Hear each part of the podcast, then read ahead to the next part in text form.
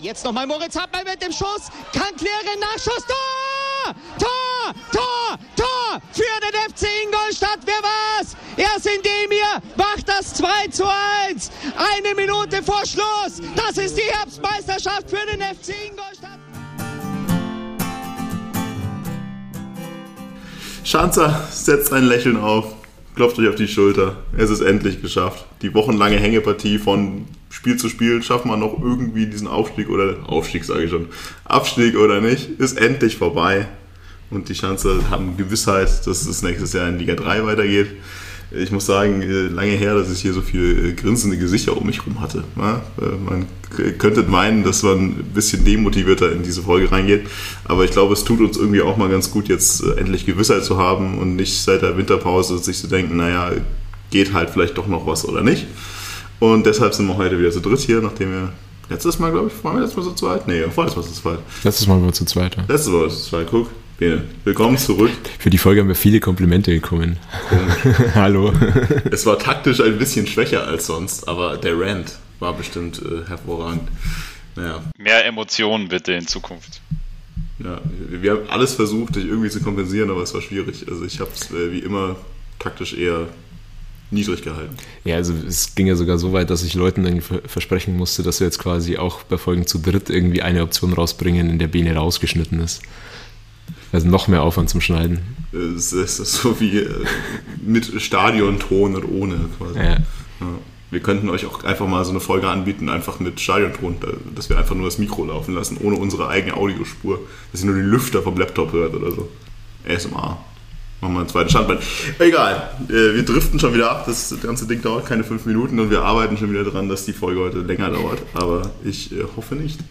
Denn ich kann euch auch jetzt schon versprechen, wir werden über die letzten Spiele reden, wir werden ein bisschen darüber reden, dass wir jetzt abgestiegen sind, aber wir werden uns noch nicht so ganz tief in die Saisonrückschau, warum sind wir jetzt genau abgestiegen und äh, wer genau ist alles böse und schuld vertiefen. Das machen wir später freut euch auch da schon mal drauf. Aber jetzt, äh, ja, euch vorstellen muss ich euch beide ehrlich mehr darüber geredet. Trotzdem hier Marco hier und Martin Pene in der Nähe. Yes. Vier Spiele. Bei denen am Anfang noch hieß, naja, sieben Spiele, wir wissen, was alles noch möglich ist und vielleicht geht ja noch irgendwie was. Und das erste Spiel war gegen Aue, also eigentlich, wenn man realistisch ist, irgendwie das Spiel um den vorletzten Platz. Aber man hätte natürlich auch da schon mal nochmal irgendwie angreifen können, theoretisch. Und tatsächlich ist das Spiel gegen Aue zumindest mal positiv ausgegangen wie positiv es inhaltlich war, das äh, würde ich jetzt gerne mal ein bisschen näher beleuchten. Und Martin grinst, Bene grinst nicht, deswegen darf Martin erstmal anfangen. Ich finde, also für das, dass es ein positives Ergebnis hatte, war da schon sehr viel Frustrierendes auch mit dabei. Ähm, das Wetter beispielsweise. An das kann ich mich gar nicht mehr erinnern. Äh, aber Schnee, Regen, mehr Regen. Ach mehr ja, Schnee. stimmt, ja, das typisch natürlich, äh, wenn, wenn Aue kommt oder man in Aue ist, dann ist meistens irgendwie schlechtes Wetter. Nee, also ich finde, wenn man es von hinten irgendwie aufrollt, finde ich sogar so frustrierend, dass ich mich irgendwie über diese, diesen Sieg dann, der ja das emotionalste und beste von, von dem, was du irgendwie in einem Fußballspiel erleben kannst, ist halt irgendwie so ein Treffen in der Nachspielzeit, dann noch ein geiles Tor, irgendwie nicht mal so richtig freuen konnte. Also es ist so dieser kurze, kurze emotionale Moment, der irgendwie ist, wenn du halt, ein, wenn dein Verein in letzter Minute ein Tor schießt aber das hat bei mir keine zehn Sekunden gedauert, bis ich dann irgendwie lachen musste und mir gedacht habe, okay, ja, cool. Aber wenn, also wenn das jetzt das Emotionalste in der Saison ist, dann klasse. Wenn ja. das das Aufbäumen ist im Abstiegsendspiel, äh, dann wird es schwierig, wahrscheinlich. Ähm, ja, ich weiß nicht, äh, wir können gerne weiter von hinten aufzäumen, aber also ja, das ist meine Meinung. Äh, auf jeden Fall zu, zu, der, zu der Frage, die du im Endeffekt hattest, wie positiv es war. Also ich fand es sehr, sehr frustrierend, den gesamten, den gesamten Spielverlauf. Jetzt können wir gerne von, von vorne irgendwie starten. Also fandest du die siebte Minute auch schon frustrierend?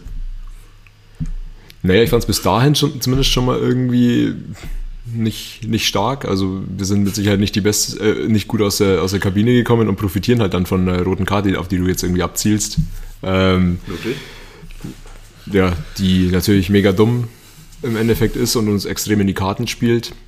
Aber ja, ähm, bis dahin war es nicht super. Und ich glaube auch, dass ohne die rote Karte hätten wir jetzt das Spiel oder wäre das Spiel wesentlich anders gelaufen und wir hätten auch nicht die drei Punkte damit genommen.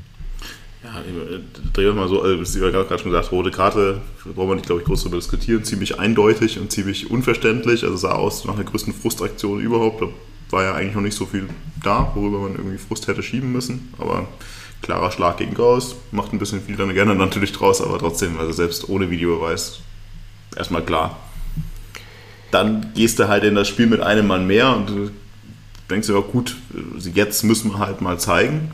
Und die, sag mal, also auf dem Papier haben wir es ja erstmal gezeigt. Also du gehst 2-0 in Führung, jetzt auch nicht unverdient. Möchte sich irgendwer über die beiden Tore groß auslassen. Waren jetzt ja nicht die allergrößten Kabinettstückchen, aber halt einfach gut raus. Also halt aus dem, was du hattest. Findest also, du? Also ich finde nämlich, dass, dass das Führungstor schon ein verhältnismäßig schön rausgespieltes Tor dann auch ist. Ähm, einfach halt mal ein Angriff, der so läuft, wie er denn laufen soll. Was halt, was uns, glaube ich, einfach viel zu selten gelingt, dass nämlich halt einfach ja, eine Kombination von drei, vier Pässen am Stück so läuft, wie sie laufen soll. Aber in dem Fall halt richtig gut und Schmidt trifft dann zur Führung. Ähm, also da kann man mit Sicherheit über jetzt das, auch über die Art und Weise des Tors nicht meckern. Ja, und Nö, also meckern kann man sicherlich drum, nicht drüber. Also, ja, es ist äh, vielleicht ein bisschen zu weit äh, ausgeholt. Also es war jetzt nicht das größte Wunderwerk an Tor, es war halt einfach sauber gemacht ja, und ausgenutzt, dass du ein bisschen Raum hattest. Äh, Bena, möchtest du uns äh, dazu mehr sagen? Du siehst so ein bisschen abgelenkt aus. Ja, nach diesen, nach diesen einleitenden Worten hält sich meine Motivation in Grenzen. Äh, nein, Schmarrn, Spaß beiseite. Also ich kann da Martin nur zustimmen. Also sowas äh, will man doch deutlich, deutlich häufiger sehen. Mal eine Kombination mit einer dann direkten Ablage und dann das Freispielen äh, des Stürmers, gerade wenn man noch einen Mann mehr ist, also 1-0, da hätte man sagen können, ja bitte, bitte häufiger und bitte mehr davon. Und 2-0 nach einer Ecke mal ein Kopfballtor zu machen, also in Anführungszeichen das Brot- und Buttergeschäft, äh, das war ja dann auch nicht so schlecht. Aber wie es halt dann danach weiterging und äh, also das meinte ja sicher dann Martin auch damit, äh, unter anderem mit den Emotionen ganz am Ende, dass die dann auch nicht mehr so berauschend waren, weil da denkt man sich dann schon, du führst 2-0 in einem wichtigen Spiel mit einem Mann mehr und ja, lässt dir dann quasi so in Anführungszeichen die Butter vom Brot nehmen mit teilweise, man hört sich oder man fühlt sich wie eine Schallplatte, aber einfachen Abwehrfehlern dann zum Teil bei den Gegentoren. So ist die Frage, also wir haben öfter mal gesagt, wir kommen eigentlich irgendwie mal ganz gut aus der Kabine, so fünf Minuten. Also normalerweise kommen wir fünf Minuten am Anfang des Spiels und fünf Minuten nach der Halbzeit irgendwie ganz gut raus. Das gerade schon mal die ersten fünf Minuten war jetzt nicht so der Wahnsinn. Und nach der Halbzeit war ja wirklich, also was um alles in der Welt, alles in der Welt ist in dieser Kabine passiert dass du mit 2-0 gegen 10 Mann zu Hause gegen so einen schlechten Gegner rauskommst und einfach nur noch Mist spielst. Also ist das fehlender Mut? Ist das irgendwie Angst vor der eigenen Courage oder wie man es so schön nennt? Oder ist es, was ist das? Kann man das irgendwie erklären, was in diesem Spiel passiert ist? Also wieso der Bruch dann so zustande kam, ist schon sehr, sehr schwer zu erklären. Was die Ansprache in der Halbzeit war, da sind wir natürlich nicht dabei, aber das wäre in der Tat sehr, sehr interessant dass du vor allem, wenn du 2-0 vorn bist, also das, das ist jetzt nicht 1-0 vorn und du musst immer damit rechnen, auch, hey, ich gehe vielleicht nicht das größte Risiko, weil im Zweifel bringe ich dann den Gegner wieder ins Spiel, aber bei 2-0-Führung ist es schon sehr, sehr interessant, fragwürdig, also wie dann das zustande kommt. Klar kannst du natürlich sagen, dass dann irgendwie, wenn du in den letzten Wochen keine Erfolgserlebnisse hattest, dass dann irgendwo auch eine gewisse Nervosität drin ist. Aber in so einer Situation mit einem Mann mehr, wo du wirklich das Spiel beruhigen kannst, abwarten kannst, du weißt, der Gegner muss trotz seiner zehn Mann irgendwie irgendwann kommen. Also das ist dann schon schwer verständlich. Aber es war ja irgendwie weniger Nervosität, sondern mehr irgendwie eine unglaubliche Passivität, ne? ja, also von, ja. von, meinem Gefühl her. Also ich wollte es auch gerade sagen, also weil du auch irgendwie Angst oder so gesagt hast, das hast du da, glaube ich, gar nicht gespürt. Das war eher ein zu selbstsicher, irgendwie schon diesen Sieg schon eingetütet und schon gedanklich beim nächsten Spiel irgendwie so, ähm, so auf dem Weg quasi zum Klassenerhalt schon. Ähm, keine Ahnung, also auf jeden Fall nicht zu vergleichen, irgendwie jetzt zum Beispiel auch mit dem 2 zu 0 gegen den KSC, das ja auch verspielt wurde, finde find ich komplett andere Voraussetzungen. Da war es irgendwie auch ja, einfach ein Gegner, der Druck gemacht hat, der sich auch übers Publikum und so weiter da irgendwie reingekämpft hat. Aber das war in dem Spiel nichts davon. Aue war am Boden und du hast sie wieder irgendwie hochgeholt. Also und das 2 zu 1, der Anschlusstreffer, ist ja dann auch irgendwie ein Sinnbild für dieses ganze Spiel irgendwie, dass das halt von vorne bis hinten ähm, eine Aneinanderreihung von irgendwie halt Inkonsequenz und Fehlern irgendwie ist. Ähm, ja, also ich hab, bei mir steht auch auf dem Zettel nur peinlich im Endeffekt bei dem 2 zu 1. Ähm, das muss ja. man sich einfach mal anschauen. Wirklich, da ist keiner dabei, dem du irgendwie keinen Vorwurf machen kannst, finde ich. Ich muss auch sagen, also auch dieser Abschluss. Also ich habe im Spiel gedacht, ja, uh, der war aber unglücklich abgefälscht. Ja, genau, deswegen meine ich ja. Und dann denke ich, der war nicht abgefälscht, der war einfach nur irgendwie relativ uninspiriert so in die linke Ecke gepiekt. Keine Ahnung. Und alle gucken zu und keiner geht hin und auch inklusive Torwart ohne Bewegung. Das kann doch eigentlich nicht sein. Absolut, also das, also das 2-1, äh, das fand ich schon, äh, also in dieser Passivität, also sehr, sehr, sehr fragwürdig, aber irgendeinen Grund muss es ja haben und äh, dass du gerade dann quasi auch nach der Pause so einen Bruch hast und ja, das, da, da wäre es einfach ähm, schon interessant, das dann in der Kabine mitzubekommen, beziehungsweise dann vielleicht auch wirklich das Innenleben der Spieler, weil einerseits solltest du ja eigentlich erwarten, dass wenn du in so einer Lage bist, dass du zumindest dann äh, nicht irgendwie Arroganzprobleme hast, was ja also ein Ansatz von dir war, Martin. Aber ja, also man merkt selber, man sieht das Spiel und fragt sich, was ist da denn jetzt wirklich los? Ja, vor allem interessant ist ja auch, es steht 2-1 und du hast dann hat man selber nochmal zwei Riesenchancen. Im Grunde einmal bei dem Keller zeigt, dass er kein Stürmer ist und dann irgendwie den Ball so leicht am Tor vorbei stolpert und danach halt nochmal ein Kracher von Schmidt, der natürlich aus einem ziemlich komischen Winkel war, der, ob er jetzt unbedingt reingeht, wenn er aufs Tor geht, weiß ich auch nicht, aber man zeigt halt, man ist eigentlich offensiv halt auch nochmal da und dass du halt einen Gegner wie Aue, der ja auch am Boden ist, wie du es vorhin schon sagst, dann trotzdem nochmal schaffst, irgendwie zurückkommen zu lassen mit einem Tor, das, das sehr ähnlich war mal so unseren 1-0, nur halt mit sehr, sehr wenig Gegenwehr mal wieder. Einfach dann irgendwie den Ball in den Fünfer gelegt und einer hält den Fuß rein. Wo ist der Druck? Also du musst ja nur in dem Moment einmal den Ball für den Spieler stellen. Du bist jetzt beim 2-2, oder? Ein 2-2. Ja, ja. ja, vor allem, also da ist es so, also das ist für mich auch sinnbildlich, weil das ist halt gerade das Zweikampfverhalten und so weiter. Also das dachte ich mir, what? Was ist denn hier los? Also dass, dass ich irgendwie dann so in Anführungszeichen das einfache Foul haben will und mich dann da fallen lasse oder halt dann bei einem leichten Körperkontakt, also das ist dann einfach irgendwie ja zu naiv, zu billig und so weiter. Ich glaube, äh, Bilbia war es, also der ja wirklich in, in, in einigen Teilen schon auch noch äh, einer der Lichtblicke war und was ja auch hier häufig erwähnt wurde. Aber da dachte ich mir schon, okay, also so kannst du, also das ist dann einfach zu wenig, weil so kannst du in der zweiten Liga nicht bestehen. Und äh, ja. Äh, ja, haben nicht, nicht viel zu sagen dazu. Also außer, dass mich tatsächlich in dem Moment, ich man wieder dachte, war klar, irgendwie war es klar, es musste, wir musste, es musste passieren. Weil anders spielt der FC Ingolstadt dieses Jahr nicht. Was mich dann tatsächlich noch mehr überrascht hat, ist eher, dass wir tatsächlich noch zu einem 3-2 kommen.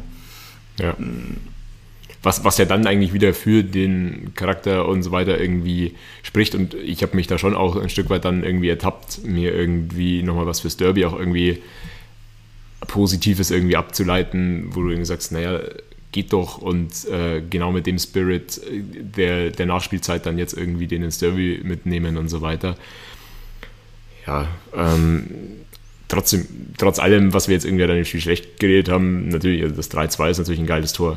Kann man nichts sagen.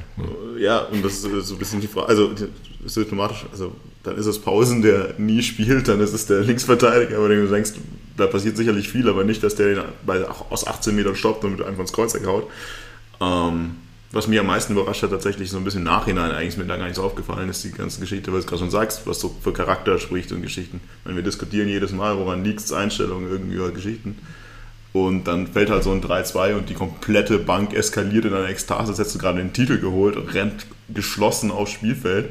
Und im Nachhinein gesagt, das, eigentlich ist das ja irgendwo ein gutes Zeichen. Also, dass in so einem Spiel, in so einer eigentlich ausweglosen Situation in der Tabelle halt solche Emotionen doch in der kompletten Mannschaft noch vorhanden sind. Und auch da komme ich dann wieder zurück, was du auch gerade sagst, Martin, auch da dachte ich mir, naja, gut, wenn es über die Emotionen ja anscheinend funktioniert, dann könnte ja in so einem Derby was gehen. Aber ich meine, das äh, war euer, euer Gefühl bei dem bei dem Jubel, weil ich muss sagen, es war mehr Jubel auf dem Feld als in der Tribüne sicherlich.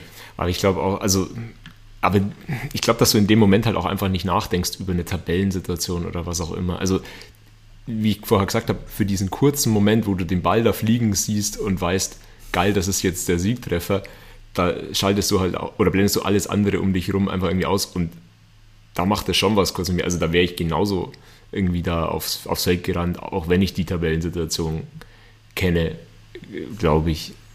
Nichtsdestotrotz, ja, natürlich, also ich glaube auch, dass da immer etwas Persönliches irgendwie vielleicht auch mit drin hängt, dass man schon dem Jungen dann auch irgendwie als Mitspieler irgendwie gönnt, dass der mal sein Erfolgserlebnis und so weiter hat. Ähm, wie gesagt, bei mir hat es halt nicht lange angehalten, diese, diese Euphorie. Ja, also auf Euphorie kommen, vielleicht nur so eins, wir haben vorher schon gesagt, also grausiges Wetter, grausiges äh, Matchup irgendwie, Freitagabend. Was hat Krause damit zu tun? Für den äh, neutralen Beobachter würde ich sagen, da waren jetzt nicht so viele Zuschauer im Stadion. Offiziell waren es aber doch 4200. Hm. Schelm, wer da Böses denkt. Ja, also, ja, kann man machen, muss man nicht. Ich weiß nicht, also 4200 Zuschauer waren in dem Stadion nicht, inklusive auch mit Dauerkarten. Ähm, müssen wir, glaube ich, nicht vertiefen, aber das ist so ein bisschen. Ja, gut, auch da muss man schon mal noch irgendwie die Frage stellen, ob es halt die Regelung da irgendwie gebraucht hätte, die am Samstag irgendwie zu kippen, dass dann da nicht mehr Maskenpflicht und 2G ist und äh, halt quasi am Freitag aber diese Regelung noch gilt. Das ist natürlich dann auch mehr als beschissen irgendwie, sag ich mal. Aber wir wissen auch alle, dass das jetzt nicht dazu geführt hätte, dass, äh, dass irgendwie, wäre das ein Samstagspiel gewesen, das Stadion ausverkauft wäre. Das ist auch klar. Es wäre ausverkauft gewesen. Herr Söder. Der Verein hätte sich damit refinanziert. Naja, egal. Also es mussten keine 4200 Zuschauer in dem Wetter dieses Spiel schauen. So, gut, du gewinnst das Spiel, hast wieder theoretisch irgendwie die Chance am Leben gehalten äh, gegen Aue, yay, ja, ähm, da geht noch was, wir wissen alle, was in sechs Spielen noch geht, bla bla bla. Dann kommt das Derby, bei dem man sich dann schon wieder denkt, ja, mit, dem, mit der Euphorie im Rücken, mit dem, wie du es jetzt schon gerade sagst, naja, dann halt Maskenpflicht etc., irgendwie alles, äh, keine 3G mehr, alles abgeschafft brauchen wir jetzt nicht darüber diskutieren, wie sinnvoll das Ganze ist. Aber gehst du halt tatsächlich eigentlich mit guten Voraussetzungen in dieses Spiel rein. Freitagabend relativ viel Ingolstädter dabei, Szene ist wieder zurück. Und naja, wir haben ja vor dem letzten Mal, vorletzten Mal schon gesagt, also im Endeffekt geht es halt nicht mehr um so viel diese Saison, aber dieses Derby halt zu gewinnen, wäre doch ganz schönes Ziel nochmal äh, die Saison. Und am Ende des Tages geht dieses Spiel unentschieden aus. Und vielleicht hätte man sich vor dem Spiel gesagt, naja, okay, würde man auch nehmen, aber also, ich weiß nicht, wie soll ich aber mir persönlich muss sagen, ist das Spiel einfach, geht es mir immer noch komplett auf den Sack und es war viel, viel, viel zu wenig, was gezeigt wurde und was auch rausgekommen ist dafür, was auch eigentlich möglich gewesen wäre in dem Spiel. Regensburg ist so schlecht in der Rückrunde, die sind ja noch hinter uns in der Rückrundentabelle, glaube ich. Und da da ist irgendwie der, die Mannschaft meines Erachtens schon auch gut und nett mit wenig bösen Worten aus diesem Spiel rausgekommen. Ja, ich glaube, also das müsst ihr dann da nochmal deutlich, deutlich mehr ausführen, wie es dann auch im Stadion darüber kam. Zu Hause quasi über den Stream beziehungsweise vor dem Fernseher, da ist es dann schon so, wie du sagst, äh, boah, das ist schon ein Fußballspiel, was sehr, sehr wenig anbietet. Und gerade auch, äh, wenn wir davon sprechen, dass man irgendwie offensiv halt auch stattfinden muss. Das war schon von FCI-Seite auch sehr, sehr wenig. Also wie du schon erwähnst, Marco, klar kann man dann äh, natürlich erwähnen, hier Kampfspiel und so weiter, ähm, Abnutzung der beiden Mannschaften, aber ja, also das, das, das ist dann schon halt also gefühlt irgendwie außer dem Tor, das ja auch dann gefallen ist, mit irgendwie ein ganz, ganz krummes Ding, äh, das dann da reinfliegt, war mir das dann schon deutlich, deutlich zu wenig, auch dann immer wieder im Hinblick ähm, auf dieses Umfeld beziehungsweise die Situation, wo du eingeleitet hast, dass es dann irgendwie für die Fanszene das Derby ist, dass es dann irgendwie gerade nach einem 3 zu 2, wo man nochmal einen Sieg hat, vielleicht noch irgendwie ein ganz leichter Schimmer aufkommt, äh, da ist das dann schon sehr, sehr, sehr wenig mich lässt das Spiel immer noch so ein bisschen ratlos zurück, auch jetzt mit einigen Wochen Abstand irgendwie. Also wenn du es irgendwie rein sportlich siehst und das ist genau das, was hättest du davor genommen. Ich glaube, ich habe davor auch gesagt, ich will dieses Spiel gewinnen und habe es auch unmittelbar nach Abpfiff gesagt, dass ich mit dem Unentschieden nicht zufrieden bin. Wenn du dir das Unentschieden anschaust, wenn du dir das Spiel anschaust, musst du einfach rein sportlich mit der Brille auf sagen, kannst du mit dem Punkt mehr als zufrieden sein. Also du hattest im Endeffekt kaum Torchancen. Ähm, selbst das Tor ist ja nicht wirklich eine Torchance gewesen. Du warst wurde erzwungen. Eigentlich die wesentlich schlechtere Mannschaft. Hast, wie gesagt, das Duseltor hinten am Anfang weitgehend stabil gestanden, dann auch ab und an mal irgendwie Glück gehabt, beziehungsweise auch Jendrusch schon mal irgendwie ein, zwei ganz gut rausgetan. Klar ist das Gegentor dann genauso, äh, ja, ein Duseltor, wenn man irgendwie, oder zumindest halt ein Stochertor, wie es halt irgendwie perfekt auch irgendwie zu so einem Spiel irgendwie passt, wo sowieso zwei ja, schwache Mannschaften gegeneinander hast, irgendwie Derby, scheiß Wetter, ähm, dass halt dann irgendwie so einer noch reingestolpert wird. Ich habe im Stadion gesagt, für mich war es keine Ecke in der Entstehung. Ich weiß nicht, ich habe irgendwie eine Wiederholung noch gesehen, habe es jetzt aber kurz oder nicht mehr gefunden in der Vorbereitung auf die Szene. Für mich sah es irgendwie im Stadion so aus, als wäre es da irgendwie ein Offensivfall davor. Ist aber auch völlig egal, wollen wir auch nicht reden. Ähm, ich glaube, es war auch die erste Ecke irgendwie. Wir haben in der Halbzeit noch geredet, Marco, ähm, dass wir es wahrscheinlich mit der ersten Ecke das, das Gegentor kriegen. Also wir haben es so ein bisschen prognostiziert. Wir haben es gejinxt, wir sind schuld. Ja, so. dann haben wir auch schon wieder einen Schuldigen. Diesmal ähm, nicht der Wind. Ja, ich, dieses Thema finde ich, oder Bene, du, bist du erstmal noch? Achso, ich wollte halt gerade sagen, bei den Ecken und so weiter, wenn wir jetzt über die, die Sachen und Probleme der Saison redet, treten halt dann da wieder irgendwie auch offen, offen zutage. Du kriegst halt, auch wenn das natürlich so ein Slapstick, Stochertor ist, whatever, das dir, aber das halt wieder nach einer Ecke, nach einer Standardsituation und dann später auch noch ähm, wo dann Regensburg das Siegtor noch in der Nachspielzeit machen kann, ist auch wieder nach einer Ecke dieser äh, Kopfball an die Latte. Und dann ähm, die beiden Szenen, die du erwähnt hast, die Jendo halt gut raustut irgendwie vor der Halbzeit, da habe ich mir auch wieder notiert, beziehungsweise noch im Kopf, da wurde zum Teil flach hinten rausgespielt. Und ähm, dann, dann verliere ich halt irgendwie, weiß nicht, so 40, 45 Meter zentral ähm, vor meinem eigenen Tor den Ball. Und der kommt dann natürlich postwendend äh, zurück und das ist dann halt äh, auch äh, ja, auf jeden Fall entweder naiv oder zumindest auch dann die falsche Herangehensweise, gerade an so einem äh, an so einem Tag, wo irgendwie durch Regen und die Umstände der Boden schwer ist. Ja, ja das ist, ist dann halt wirklich so. Also dann, da dachte ich mir schon, also wieso, wieso ähm, treten dann immer wieder irgendwie ähnliche Fehler zutage? Ich muss sagen, also hat zwei Facetten. Das eine, was du gerade gesagt hast, Martin, also sportlich gesehen, ich sehe es noch krasser. Also sportlich gesehen ist es ein glücklicher Punkt, wenn es hochkommt. Ja. Also das Ding musst du einfach verlieren. Wir haben keine Torchance. Also ich kann mich auch an keine erinnern. Dieses äh, Pick hatte nach der Pause nochmal eine gute Chance aufs 2-0 dann direkt. Ja. Dann habe ich die verschränkt, aber da haben wir eine Torschüsse, als ich aber auf, auf 20 zu 6 Torschüsse für Regensburg, laut Kicker-Statistik, also Torschüsse irgendwo in die Nähe des Tors, weil sonst weiß ich auch nicht, wo wir 6 her haben. Und am Ende halt dann nochmal, wer auch sonst, das wäre nochmal klar gewesen, Gimba an die Latte. Also das Spiel musste halt verlieren sportlich. Und das ist, also allein sportlich gesehen war es schon schlecht. Und auch keiner positiven Erwähnung irgendwie wert, dieses Spiel. Dann, außer dass du diesen Punkt aus Versehen mitnimmst. Aber aus Derby-Sicht war das einfach grauenhaft. Also jetzt reden wir über viel Regen und schweren Boden. Ich will den Gimba durch das Stadion fliegen sehen ich will da gelbe Karten, von mir aus rote Karten sehen, wenn du so eine Scheiße spielst. Wir haben vorher gesagt, mir hast du gesagt von Kampfspiel ab. Das war kein Kampfspiel. Das war Krampf. Kampf war das nicht. Also pff, für ein Derby war mir da nicht annähernd genug Hitze drin. Klar, Regensburg muss nicht. Für die ist das ja sowieso immer äh, noch eine andere Geschichte, aber die müssen ja in dem Moment auch gar nicht. Äh, wir müssen das diktieren in dem Spiel. Wir müssen da äh, durchtreten. Wenn es fußballerisch nicht geht, und es ging nicht, dann muss halt durch irgendwas anderes passieren. Und sich am Ende dann über diesen einen Punkt halt zu sagen, ah, okay, hm, ja, ein Punkt passt ja irgendwie, dann kommt das halt noch dazu, was ich immer noch ein bisschen schwierig sehe. Der Gästeblock war fast voll und die Reaktionen nach dem Spiel waren überwiegend positiv, als die Mannschaft kam, was sicherlich irgendwie auch dem geschuldet ist, dass man jetzt halt sich irgendwie selber auch mal ganz nett fand wieder, weil die Stimmung war ganz gut.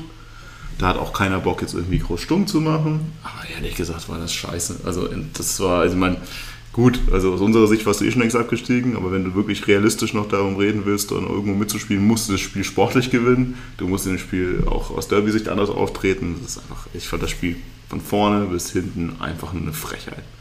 Hm. Also mir war auch klar, dass es jetzt auf diese Diskussion irgendwie ein Stück weit ausläuft, beziehungsweise habe ich es ja auch selber da so eingeleitet, bis, äh, bis Bene dann nochmal äh, was zu den Ecken völlig berechtigt äh, zu sagen hatte, aber ich, darauf wollte ich im Endeffekt auch raus. Also ich will was ich nicht machen will, ist jetzt irgendwie hier eine Mentalitätsdiskussion aller Borussia Dortmund und so weiter irgendwie aufmachen. Ob das jetzt. Ja, gut, das würde aber auch bedeuten, dass die es sportlich könnten und deswegen die genau, nicht sind. Deswegen, ich will jetzt nicht sagen, boah, das war Derby und ihr habt nicht gekämpft oder sowas. Aber sich danach irgendwie daran aufzugeilen, dass es jetzt ab, ach, was das Kampfspiel war, davon sind wir halt meilenweit entfernt. Also, wir haben halt de facto 38% gewonnene Zweikämpfe ähm, jetzt kann man auch über Zweikampfstatistiken wahrscheinlich irgendwie halten, was man will. Keine Ahnung, wann ein Zweikampf gewonnen ist und wann er irgendwie unentschieden ist oder was auch immer. Aber also für mich ist es auch so, dass die Hitze, die ich gesehen habe, es war, ich fand schon ein ruppiges Spiel, aber die ruppigen Szenen, die es gab, die gingen aus meiner Sicht, waren das Akzente, die Regensburger gesetzt haben. Und das waren nicht Sachen, die irgendwie jetzt von uns ausgegangen sind. Ich habe so ein, zwei Spieler gesehen, wo ich mir gedacht habe, ah, okay, da hat jemand kapiert, um was es geht. Schmidt war für mich einer davon zum Beispiel absolut limitiert, was, was qualitativ da irgendwie anging in dem Spiel. Aber ich fand, vom, vom Einsatz her konntest du Schmidt zum Beispiel an dem Tag keinen Vorwurf machen.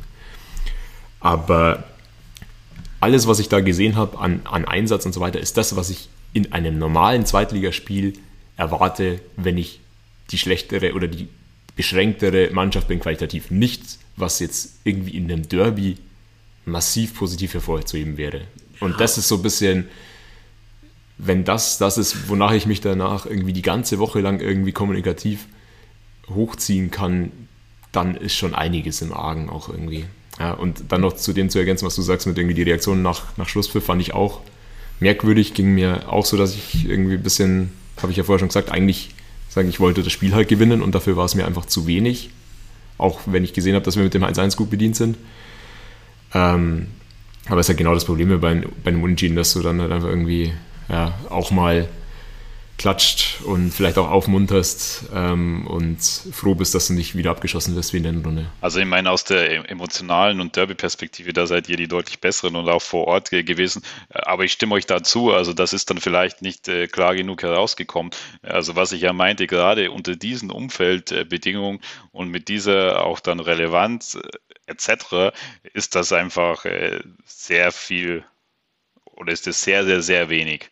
Und äh, genau, also das dann auch, also musst du schon sagen, also wir haben ja auch immer wieder versucht, zum Teil dann die positiven Aspekte rauszufischen und äh, zu analysieren, aber äh, also wie gesagt, das äh, offensiv nicht stattgefunden und dann äh, ein Spiel eigentlich, wo du glücklich sein kannst, dass du einen Punkt mitnimmst. Ja. Ich finde, du, du vergibst halt einfach mit, mit dem Spiel dann, indem du es dann auch nicht erzwingst zum Ende irgendwie, ja, eine Riesenchance, dass du auch, äh, oder die, die Voraussetzungen wären halt einfach da gewesen, dass du in dem Spiel, wo die Fanszene wieder da ist, ähm, nochmal trotz Abstieg irgendwie sowas wie eine Aufbruchstimmung für die nächsten Monate dann einfach irgendwie erzeugst oder vielleicht auch zumindest irgendwie halbwegs positiv mit der Saison abschließen kannst, finde ich. Weil das wäre tatsächlich bei mir gewesen, hätten wir jetzt das, das Spiel gewonnen, dann hätte ich der Saison was Positives abgewinnen können und alles andere wäre wär völlig egal gewesen. So ist es ist es das halt nicht. Ne? Ja. Man dümpelt jetzt so weiter vor sich hin und man ist dem Abstieg irgendwie entgegengedümpelt.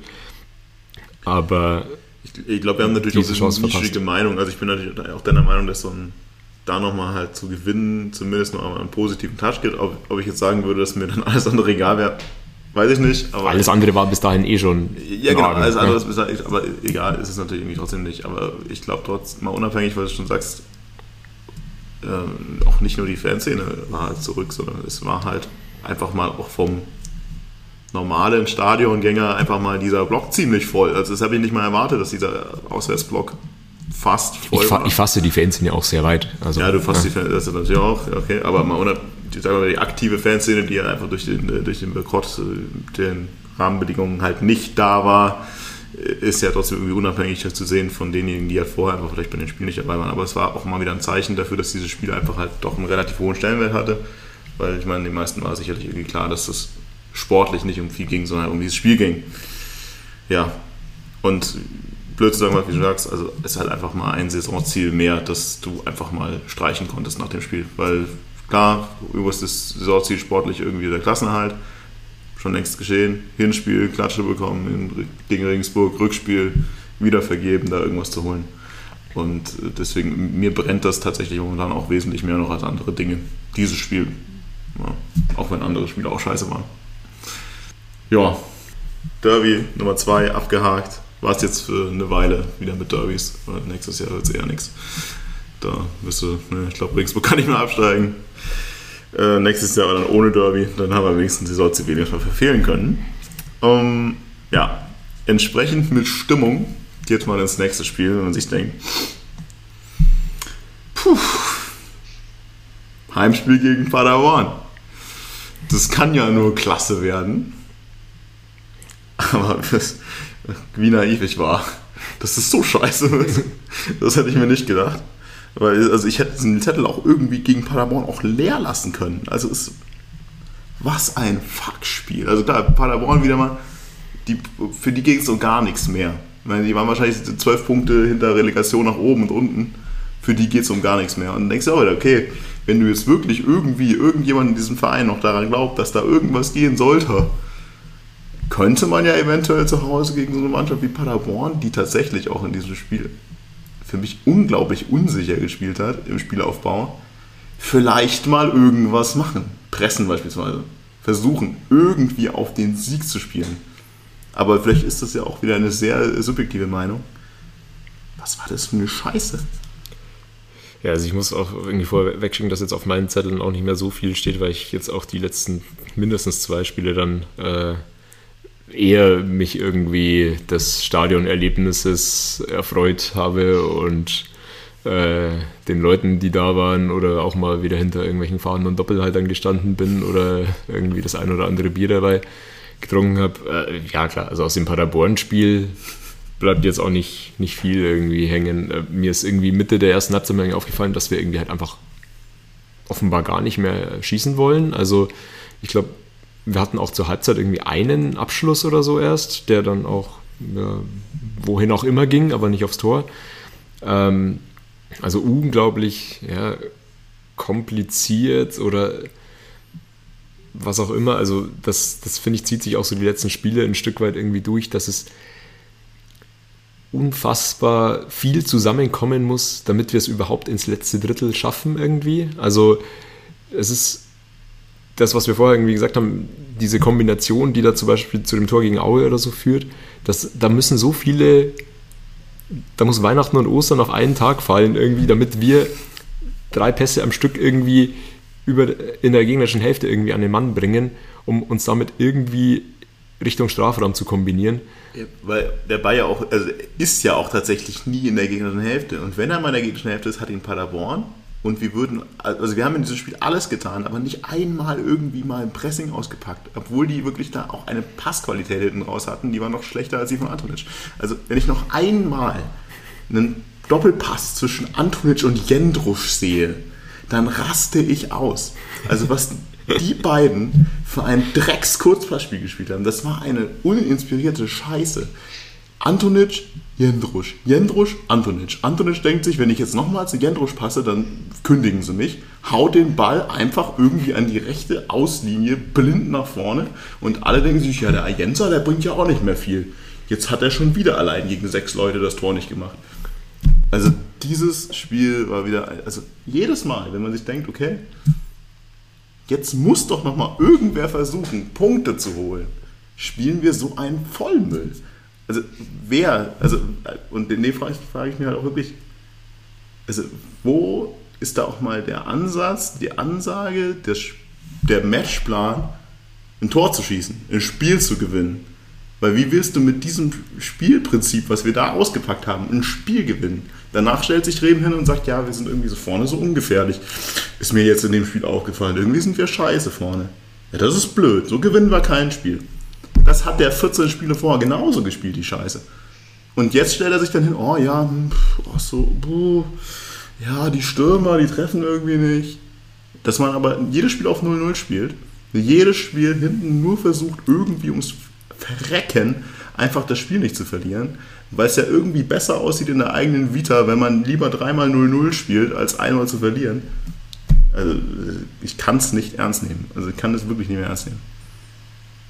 Ja, yeah, wieder Rent, geil. ja, also ich bin ja hier für die sachlichen Analysen verpflichtet, aber gerade nach so einem Monolog beziehungsweise Rant, da fällt es dir dann auch schwer, noch irgendwas zu ergänzen, weil äh, das, was ihr jetzt in einige Emotionen verpackt habt, das äh, ist dann halt auch wirklich, wenn man es auf komplett sachlich unterbricht, deutlich, deutlich, deutlich zu wenig. Und das ist ein, ist ein Spiel, wo man sich wirklich denkt, wieso habe ich mir das angeschaut? Und das, das ist dann wirklich, ja, also es, es treffen einfach diese Sachen zu offensiv, viel zu harmlos, viel zu wenig, wie Martin erwähnt hat, wie, wie will man, wie soll man da ein Tor schießen, außer vielleicht mal in einer Einzelaktion von äh, Eckert, ähm, der dann aber, wie du es auch schon sagst, dann fehlt die Unterstützung. Beziehungsweise muss man irgendwie auf, darauf hoffen, dass, dass dem alles gelingt in dieser Situation. Und dann äh, sind mir einfach wieder quasi zwei Verteidigungsaktionen im Kopf. Also direkt äh, in der ersten Minute Antonic, wie er wieder rausgeht und dann irgendwie äh, aber nicht an den Ball kommt und dann alles offen ist auf der Seite. Und dann halt natürlich vor dem Gegentor der Elfer, da dachte ich mir, das gibt's doch nicht. Ich glaube, also Muslio lässt sich komplett rausziehen kommt aber eben auch nicht an den Ball und dann ist halt zentral in der Mitte alles offen und dann kommt Reisinger von hinten. Ich weiß nicht, was er da versucht oder wie das gelingen soll. Und ich habe mir umgeschrieben, senzt ihn komplett um. Ja, wobei ich auch sagen muss, ich glaube, der, der sich am besten anstellt in der Situation ist Preisinger. Also von dem ganzen Defensivverbund. Ich meine, das Einzige, was der macht, ist verhindern, dass der einfach jetzt ins Tor reinschießt der tritt ihn halt einfach noch um. Ja, aber schon auch ziemlich plump. Also. Ja, natürlich plump. Aber man muss ja auch sagen, ich meine, was macht Röhl am Anfang? Das ist ja mal so dieser, der Anfang dieser ganzen Geschichte. Röhl spielt irgendwie mit dem Ball 1 gegen 5, um dann im Rückwärts, in der Rückwärtsbewegung den Ball zu verlieren. Und plötzlich ist alles offen. Wie du sagst, Binne, klar, dann kommt Mustio mit einem unglaublich beschissenen Timing da raus, grätscht einfach mal ins Nichts. Dann steht Antonic so ein bisschen blank, wo man sagen muss, naja, okay, also wenn deine Mitspieler sich so verhalten, dann kannst du auch als Antonic in dem Moment nichts mehr machen. Ja, und Preisinger zieht halt dann die Notbremse. Also er ist froh, dass man dann sagt, er hat versucht, den Ball zu spielen, hatte eine realistische Chance, weil sonst wäre es ja auch noch rot zusätzlich gewesen. Ja, aber also das war für mich auch wieder in der ganzen Szene eine komplett Versagen und tatsächlich irgendwie gefühlt, also zumindest ist er wieder auch selber spitz, aber gefühlt hat auch bei Paderborn genau Muslia Fußball gespielt.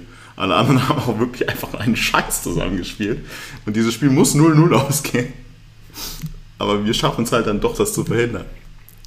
Ja, also vielleicht noch eine populistische Meinung oder was am, am Schluss, aber das habe ich mir zumindest währenddessen auch irgendwie gedacht, das ist, du hattest halt in dem Spiel auch im Speziellen das Gefühl, dass da jeder so ein bisschen was für sich macht, aber da ist kollektiv ist da wenig da. Also da ist von jedem so ein bisschen was, aber da wird nicht mehr gemeinsam gearbeitet. Das ist mir noch aufgefallen. Klar ist das auch jetzt wieder was, was ja halt die klassisch populistische Meinung irgendwie ist, aber. Ja, aber ich meine, das ist natürlich schon irgendwie so, was, was ich gerade irgendwie nochmal checken will, weil ich, wer hat denn da im zentralen Mittelfeld gespielt eigentlich in dem Spiel? Weil es ist ja tatsächlich so, was ich ja vorher meinte, was ich mir Preisinger Röhl wahrscheinlich. Genau. Ist, ist ja das, was ich vorher sagte, dieses das Spiel gegenüber Antonic und, das, und er spielt halt zu Jendrusch oder weit irgendwo versucht, in Richtung Ayensa. Aber das liegt ja auch daran, dass halt in dem Zentrum halt vom Spielaufbau nichts passiert. Der, wenn er, also ich meine, zum einen, wie du schon sagst, Martin, irgendwie traut er denen nicht wohl, weil er hat kaum einen Pass in die Mitte gespielt. Und darüber geht ja auch nichts. Und das ist ja dann im Endeffekt auch irgendwie mal blöd, wenn deine Schaltzentrale in der Mitte fehlt, wird es natürlich schwer, mal irgendwie auch mal mit einem Ball nach vorne zu kommen. Aber da ist halt jetzt die Frage, fehlt da jetzt einfach sicherlich irgendwo ein Sapai, der ja mal in den paar Spielen, die er da gespielt hat, alles anders gemacht hat, als es vorher war. Würde da ein Stendera jetzt momentan helfen? Oder ist es wirklich einfach ein Antonic versucht, jetzt das selber in die Hand zu nehmen und prügelt ihn halt einfach blind ins Nix? Also ist es einfach schon zu spät oder fehlt da halt wirklich der Spielertyp gerade? Ja, ich weiß nicht, ob man sich jetzt halt irgendwie an einzelnen Spielern irgendwie dann noch irgendwie diskutieren muss. Ich habe es mir zwischenzeitlich auch mich dabei ertappt, mir irgendwie zu denken, Ah, ist wirklich Preisinger jetzt der einzige, den wir auf dieser Position haben, der das, also ist das wirklich unsere beste Wahl gerade auf der Position, dann ist es schon auch ein Armutszeugnis bei einem über 30 Mann starken Kader. Andererseits bin ich es irgendwie leid, das halt jetzt gerade zu, zu diskutieren. Ich war auch einer, der irgendwie halt Einsatzzeiten für Preisinger irgendwann mal gefordert hat, der hat es jetzt nicht wirklich zurückgezahlt. Ich bin es irgendwie müßig. Ich fand jetzt, können wir, dann, kommen wir dann gleich noch irgendwie drauf, wahrscheinlich irgendwie erfrischend sogar, dass äh, Schröck irgendwie auf der Position zurück war äh, gegen Karlsruhe. Aber wie gesagt, äh, ich habe jetzt die Spiele auch nicht so im Detail verfolgt, als dass ich jetzt da wirklich bewerten kann, ob der Antonic da aus, äh, aus Lust und Laune die Bälle vorgeschlagen hat oder weil er dem Preisinger nicht traut. Also keine Ahnung, ich habe da jetzt nichts Handfestes beizutragen, muss ich sagen. Also äh, deine Frage, geht Zapai ab? Ja, zu 100 Prozent. Liegt es nur daran, dass äh, quasi auf der 6 dann äh, diese Kombination spielt oder halt in Anführungszeichen, wie Martin erwähnt hat, Preisinger Stammspieler ist? Nein, weil nämlich, wie gesagt, es hat auch offensiv einfach die Mannschaft da nicht stattgefunden, beziehungsweise war viel zu unzusammenhängend ich meine, äh, wie Martin erwähnt hat, wie will man ins gegnerische Drittel kommen, wie will man ein Tor erzielen? Da reicht es nicht nur aus oder da ist nicht nur eine Person auf der Sechs, den ersetzt man und dann ändert sich alles. Also das ist auch vollkommen klar. Und dann, wie du auch äh, gesagt hast, ist es halt so, dass Antonic auch nicht der absolut beste Spieler im Spielaufbau ist. So, wenn ich das äh, Mittel aber dann wählen muss, dann, dann kommen halt lange Bälle und dann kommen auch lange Bälle, die vielleicht noch Potenzial nach oben haben, um es mal so zu formulieren. Ich meine, wir kommen halt langsam zur Gretchenfrage. Ich meine, das ist ja auch rund um Dreh. Kannst du Antoinette in dem Moment einfach äh, den größten Vorwurf machen? Teilweise sicherlich. Aber andererseits muss ich auch sagen, ich meine, irgendwer ist ja auch verantwortlich für diese Aufstellung, die da steht. Und ich meine, wenn du schon siehst, also wenn du 90 Minuten dir anguckst, dass ein Geg komplett unfähiger Gegner halt einfach nicht in Bedrängnis gebracht wird, weil du nichts anderes machst, außer Pass zwischen den Innenverteidigern, dann mal irgend, zieht Antonic wieder nach rechts und versucht da wieder Aufbau zu machen, spielt wieder zurück zu Jendrusch.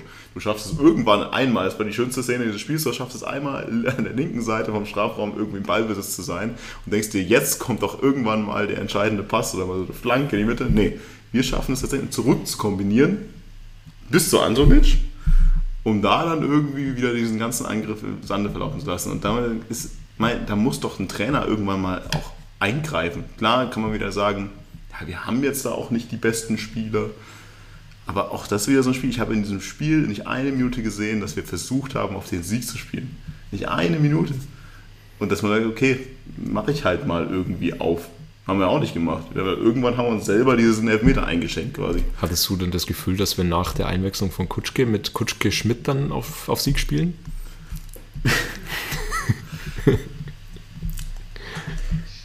Nein. ähm, ja, also Kutschke Schmidt ist ja zwischendurch auch weit bekannt, ist tatsächlich einfach kein Sturm. Das ist, irgendwie, das ist ein merkwürdiges Stilmittel, um den Gegner zu verhöhnen. Das funktioniert aber tatsächlich nur, wenn man 4-0 führt und dann Kutschke Schmidt spielen lässt. Aber wenn du nicht 4-0 führst und Kutschke Schmidt spielen lässt, dann kann man auch einfach seine eigene Kündigung unterschreiben. Also das, weil, also das wäre auch ein Grund, den ich verstehe. Also, na klar, Ayensa ist unglaublich glücklos. Und was der spielt in diesem Jahr ist natürlich nicht so, dass man sagt, wow, Ayensa, der carryt die ganze Sache alleine. Aber er ist der, sicherlich derjenige, der, der sich immer in Grund und Boden rennt, der am meisten presst, der überall ist, der sich die Bälle irgendwo holt und vom Tor halt aktuell wirklich auch nicht die beste Form hat. Aber warum das dann immer am Ende so ausläuft, dass du plötzlich sagst, ich setze nochmal einen Impuls, ich bringe jetzt Kutschke und stelle ihn neben Schmidt. Und wir sagen, okay, der Schmidt ist schon statisch und kriegt nichts hin. Aber warum dann den Kutschke daneben? Das werde ich nicht verstehen. Also warum dann nicht doch wieder wie jetzt dann halt eben am Ende Bibia in Sturm. Warum, auch wenn er jetzt nicht so viel gebracht hat, irgendwie Soleimani, also warum nicht das versuchen? Warum sollte jetzt plötzlich Kutschke Schmidt funktionieren? Und warum nehme ich dem einzigen, der kreativ vorne irgendwas kann, auch wenn er glücklos ist, immer raus, wenn ich den nächsten Stürmer bringe? Also dann kann ich doch eher nochmal versuchen zu sagen, naja, wenn ich schon Kutschke Schmidt spiele, dann stell doch den Ayensa dahinter oder sowas ja, ja, also wir sind uns ja da einig und also ich kritisiere nicht mal, dass man es mal ausprobiert, aber man hat es ja spätestens in dem Spiel, glaube ich, gegen Heidenheim war das schon, und das war im Januar, gesehen, das ist kein Sturm, das wird nicht funktionieren, lass es. So, ja, wobei man sagen könnte, okay, wenn ich jetzt sage, naja, ich habe jetzt die zwei, Gna also wirklich die begnadetsten Flankengeber der Liga und gebe halt einfach dann irgendwie hoch auf Kutschke in die Mitte und äh, der Schmidt kriegt ihn abgelegt oder nimmt den Abpraller oder so ein Scheiß. Okay. Aber ich meine, bei uns kann ja auch niemand eine Flanke schlagen. Vielleicht pick mal aus Versehen, wenn er stolpert. Ja, in dem Zusammenhang, weil du ja vorher auch gesagt hast, kann man Antonic den alleinigen Vorwurf machen oder da den Hauptvorwurf machen. Nein, auch auf keinen Fall. Du, es geht ja immer auch, äh, welche Optionen hast du. Und, und da, gerade wenn du davon sprichst, mit, äh, mit nämlich Kutschke dann vorne drin, Flanken etc. Da hat es mich dann schon gewundert, wieso dann Gauss einfach äh, erst, weiß nicht, in der 76. oder so eingewechselt wurde. Weil nämlich der hätte zumindest noch einen vernünftigen linken Fuß und wäre dann äh, zumindest eine Option, wo man dann sagt, hey, man, man kann auch äh, das über den lenken und dann vielleicht mal die ein oder andere Flanke schlagen, wenn ich das anwenden will als Mittel, um Chancen herauszuspielen. Ja. Also ich glaube, wir drehen uns auch irgendwie im Kreis. Also ich kann mich noch ein bisschen aufregen, aber ich glaube, es bringt keinem was. Ja, also man weiß ja auch beim Personal jetzt nicht, wie viel ist da schon Richtung irgendwie nächstes Jahr gedacht. Wer kriegt denn gerade irgendwie Einsatzzeiten? Wird da noch jemand möglicherweise ins Schaufenster gestellt oder wird jetzt schon mit Spielern gespielt, die nächstes Jahr irgendwie eher sicher da sind oder so? Oder lass mal lieber die nicht spielen, die noch Geld geben könnten, damit sie nicht ihren Marktwert noch weiter zerstören. Ja, frag mich nicht, aber also irgendwie ein Stück weit muss das ja auch irgendwie mit reinspielen.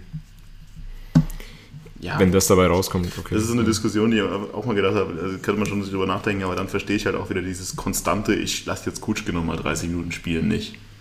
Also ich meine, lass doch Kutschke auf der Bank. Also ich meine, die Wahrscheinlichkeit, dass er geht, ist ziemlich hoch. Fürs Spiel bringt er null und dann muss man sagen, ich habe ja auch, also ich habe früher mich nur über Kutschke aufgeregt, zwischendurch viel über Kutschke aufgeregt, dann aber immer zwischendurch mal gedacht, naja, aber der Einsatz ist ziemlich gut und er läuft so viel und äh, vorbildlicher Kampf und so. Spätestens in der Rückrunde ist es halt auch einfach, wenn der auf dem Feld steht, der trabt rum, hat den Blick am Boden, da ist kein Pressing mehr, das ist einfach so ein langsamer Scheiß. Also selbst das, von dem ich früher noch gedacht habe, das bringt er zumindest mit, bringt er jetzt nicht mehr. Und genau, dass er nicht torgefährlich ist, ist ja eh nichts Neues. Egal. Wir haben noch ein Spiel. Es waren übrigens auch wieder 4200 Zuschauer im Spiel zu Hause gegen äh, Paderborn. Sah auch sehr ähnlich aus, von der Auslastung gegen Aue. Egal. Ähm, KSC auswärts. Und jetzt nachdem vor Bene meistens sagt, er hat das Spiel nicht gesehen, Martin jetzt gesagt, er guckt sich die Spiele nicht mehr so an, er trinkt jetzt mehr Alkohol bei den Spielen. Aber muss ich bei dem Spiel sagen, ich habe tatsächlich irgendwie, bin ich so zur 40. Minute eingeschlafen oder so. Deshalb hier der Aufruf an unsere Hörerinnen und Hörer. Wenn jemand dieses Spiel gesehen hat, meldet euch bei uns. Deswegen muss ich sagen. Was ist denn jetzt los? Und dann hier solche Unterstellungen uns gegenüber. Also das ist ja Wahnsinn. Egal, was, was ich, ich, ich fange jetzt mit dem an, was ich noch gesehen habe. Und ihr müsst dann das sagen, was ich nicht gesehen habe. Also ich habe erstmal gesehen, dass Ayensa nicht gespielt hat, sondern aber Schröck mal wieder in der Startelf war. Dafür war dann andererseits natürlich wieder erstaunlich, dass äh, ohne Ayensa halt doch offensiv ab und zu ein bisschen was ging. Und am Anfang einfach mal wieder, wie öfter in dem Spiel, wohl auch einfach durch Fehler des Gegners. Komisch. Gibt es öfter mal, wenn man die erzwingt, dass da auch was funktioniert draus. Und erstmal ein Riesenbock einfach vom, vom KSC-Torwart, dessen Namen mir auch einfach mal wieder entfallen ist, den ich mir auch nicht mehr aufgeschrieben habe bei dem man jetzt dann die Frage stellen kann, weil das sehr äh, provokativ natürlich auch wieder äh, in den Social Media zerrissen wurde, kann man diesen Scheißball nicht einfach mal ein bisschen mehr Druck aufs Tor bringen, wenn man wirklich Tor schießen will? Oder muss man den mit der Innenseite mit 5 km/h auf das Tor spielen? Und also, Martin jetzt, jetzt bin ich, ja, genau, jetzt bin ich ja hier als, als Anwalt von Philipp Bilbier natürlich gefordert. Ja. Nee, da muss ich ganz klar sagen, mein Mandant hat in der Situation alles richtig gemacht, hat den wirklich sehr pass, also sehr zielgenau geschossen und da war leider eben nicht möglich, dass man halt mehr Druck gibt. Also mit mehr Druck wäre er dann leider drüber gegangen. Deswegen muss ich mich an der Situation äh, klar auf die Seite meines Mandanten schlagen und sagen, unglücklich, dass da der Torwart so schnell war. Also ich verstehe auch die Frage nicht. Also vorher wollte Markus Schüsse aufs Tor, dann geht er mal aufs Tor, dann ist auch wieder nicht recht. Ne? Also ich wollte nie Schüsse ja, aufs Tor. Man weiß nicht, was er will. Ich, ich, ich möchte einfach nur keine Doppelfeste zwischen äh, Antonic und Jendrusch sehen. Nein, also ja, ich verstehe das schon. Also ich, wenn er den halt draufknallt, dann trifft das Tor nicht. Weil man muss man auch ehrlich sagen, das bin mir sicher, er hätte es halt nicht getroffen. Und dann sagen auch alle, Alter, kann man den nicht aufs Tor bringen. So bringt er aufs Tor und er war ein km zu langsam und der Torwart kriegt. Ich habe mir, äh, das war so ein typisches, es passt auch zur Saison. Also der Gegner schenkt dir das Tor, aber du willst dann doch nicht. Naja, kurz danach oder ein paar Minuten danach kommt es aber dann mal wieder. Da rehabilitiert es sich dann irgendwie. Also Picho an der, an der Grundlinie presst halt mal anständig, uh, zwingt den Gegner zum nächsten Fehler spielt den Ball in die Mitte und dann passiert halt so ein Handspiel. Ja, da kann man auch wieder alle groß darüber diskutieren, ob Handspiel oder nicht. Aber ja, mein Gott, also er hat einen Vorteil halt durch dieses Handspiel und deswegen ist es ein Elfmeter und gut ist. Ähm, ja, ich bin froh, dass es nicht gegen uns ist, weil also ich finde auch da, also da hätte ich mich auch wieder tierisch irgendwie drauf aufgeregt, aber es ist wohl die Regel. Ja.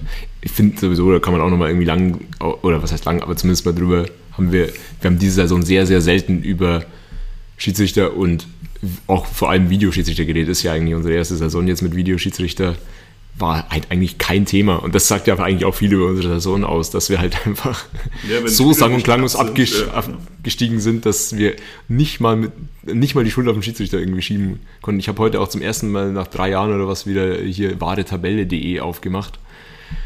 Das äh, gibt es noch seit Videobeweis. Ja, Genau, aber da haben wir also weder Punkte jetzt weniger oder mehr hätten wir jetzt, also wir sind da einfach, wir waren auch dabei, aber. Wenn du halt 4-0 verlierst, dann kann auch eine Fehlentscheidung dazwischen sein, ist egal. Ja, ja ich weiß also, gar nicht, ob bei uns noch Videoschiedsrichter eingesetzt werden, keine Ahnung, ob es egal ist. Wenn wir über Diskussionen äh, halt Hand reden oder nicht, da kann man natürlich sagen, irgendwie dieses komische Regensburg-Gegentor so bekommen haben, da kam, wo da war ja auch so ein Ball, Hand an der, am Ball von Regensburg was dann eben nicht abgepfiffen wurde, ja bla bla, aber äh, fuck it. Ja, also das Ding, mein Gott, wir kriegen einen Elber, kann man glaube ich so pfeifen, dann kriegst du einen Elfmeter, denkst dir, okay, klar, Kutschke macht ihn rein, Kutschke spielt nicht. Was jetzt?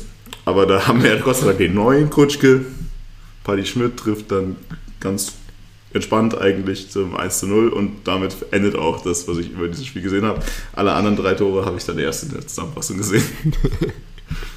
Deswegen würde ich sagen, Martin übernimmt nochmal einfach von hier an. Ab der 24. Minute bitte. Ja, ich, ich würde gerne davor auch nochmal übernehmen, weil ich auch da wieder der Meinung bin, wir sind auch in dieses Spiel wieder scheiße reingestartet. Also auch da musst du eigentlich nach 10 Minuten oder so eigentlich schon hinten liegen.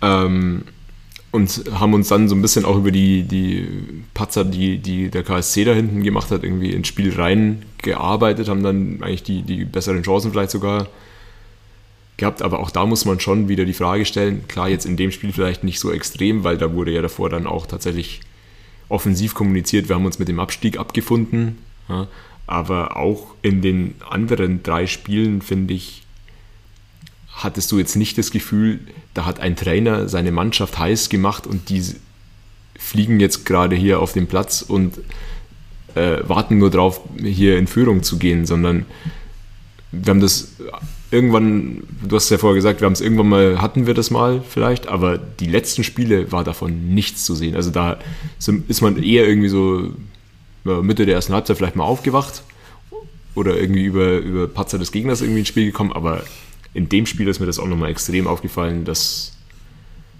dass wir, wir kommen da raus und wir sind nicht auf dem Platz. Also da, da läuft irgendwie die erste Minute und du, du hast schon ja, die ersten Chancen gegen dich Genau, ja. Und so bist dann halt über diesen Elfer ein bisschen glücklich auch wieder in Führung, gehst in die Pause. Nach der Pause ähm, dauert glaube ich, 20 Sekunden, bis irgendwie, finde ich, vergleichbar mit dem Tor gegen Aue, wieder irgendwie über den Flügel.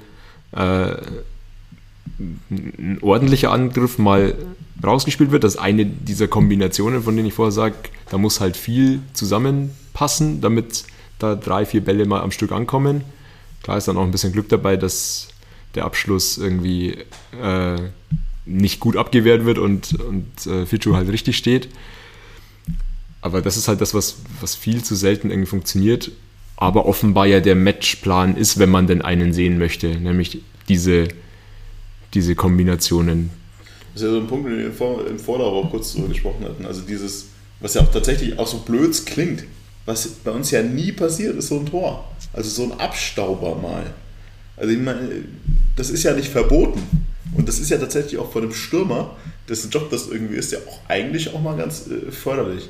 Wenn du halt einfach mal, der Torwart muss einen klatschen lassen, was auch immer, und da halt einmal mal steht und ihn reinmacht. Und bei uns ist es, wenn dann Feature. Ich glaube, der hat drei so gemacht die Saison und sonst niemand.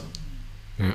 Ja, aber einen Abstauber musst du ja auch erzwingen. Also das ist ja, der kommt ja, es sei denn, der Torwart macht dann an diesem Tag brutale Fehler, aber selbst dann muss ja auch mal ein Schuss erstmal aufs Tor kommen. Und da sind wir ja wieder beim Thema, was von dir vorher angesprochen wurde.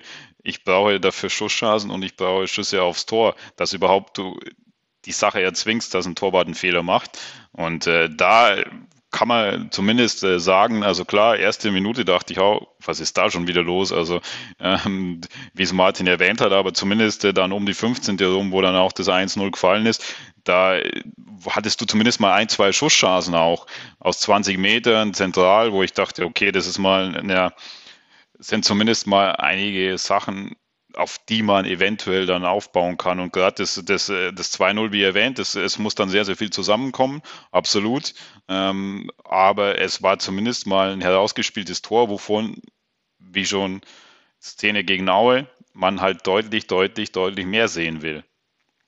Und äh, das, das war aber zumindest mal eine Kombination. Und dann, die führt dann halt dazu, wenn ich aus 12 Meter, 13 Meter zentral dann zum Schuss komme, dann kann es eben auch dazu kommen, dass dann Torhüter den eben nicht sicher hat und dass dann Stürmer mal richtig steht oder auch richtig stehen kann.